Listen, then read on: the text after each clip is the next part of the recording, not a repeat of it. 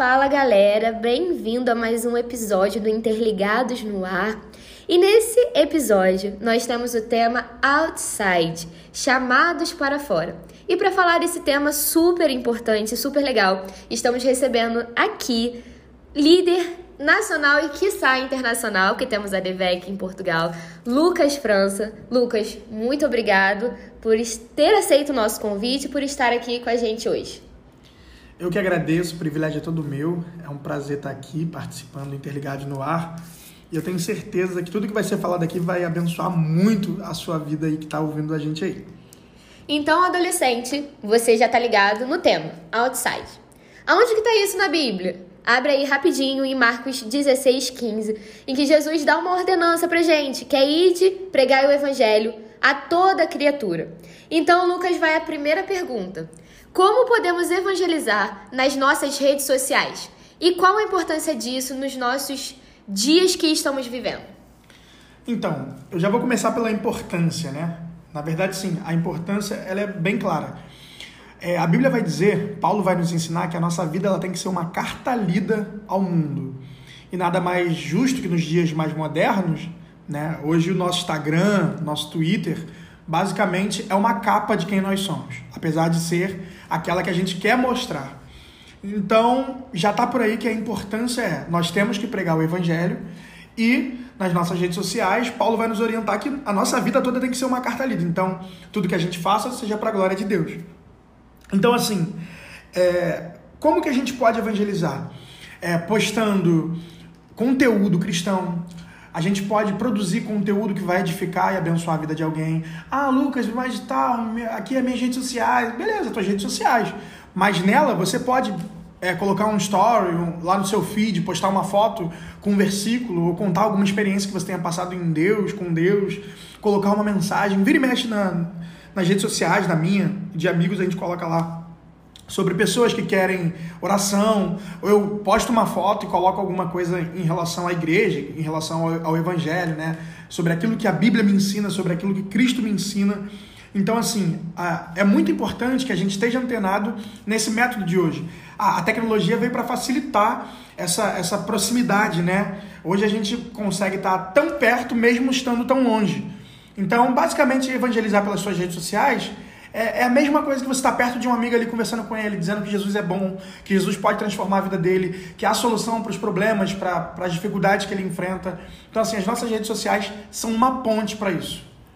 Então, adolescente, você pode estar ouvindo esse podcast em 2050. A gente não tem noção, né, Lucas, de qual rede social vai estar daqui a 5, 6 anos, mas essa ordem né? Esse conselho que Jesus deixou e tudo que o Lucas falou aqui, independente da rede social que esteja no momento que você está ouvindo esse podcast, a rede social que está bombando, use essa ferramenta para trazer mais amigos, familiares para Jesus e lembrando, sua rede social diz, diz quem você é. Então, se liga nesse recado. Segunda pergunta que a gente preparou foi: baseado no tema do mês, que é outside, qual a importância de sairmos das quatro paredes e pregarmos o evangelho mundo afora?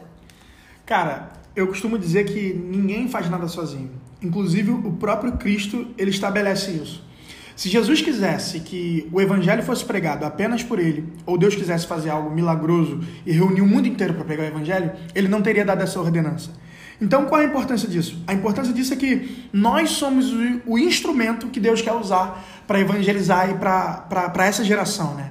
Não tem como a gente é, querer fazer, ah, não, o evangelho vai ser pregado porque a Bíblia já está aqui, tem pessoas, não sei o quê. Não, se Jesus quisesse fazer isso sozinho, ele tinha feito sozinho, não tinha dado ordenança para ninguém. Verdade. Então, assim, a gente tem que se conscientizar que nós somos o canal que Deus quer usar para ganhar essa geração. O adolescente ele vai se comunicar com o adolescente, o jovem com o jovem, o adulto com o adulto.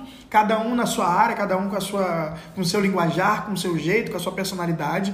Mas nós somos um instrumento, né? E, e é importante a gente ter essa consciência porque é saber que Deus conta comigo, o céu conta comigo para ganhar vidas. Eu sou um instrumento na mão de Deus para poder pregar o evangelho, para denunciar o amor de Cristo, né?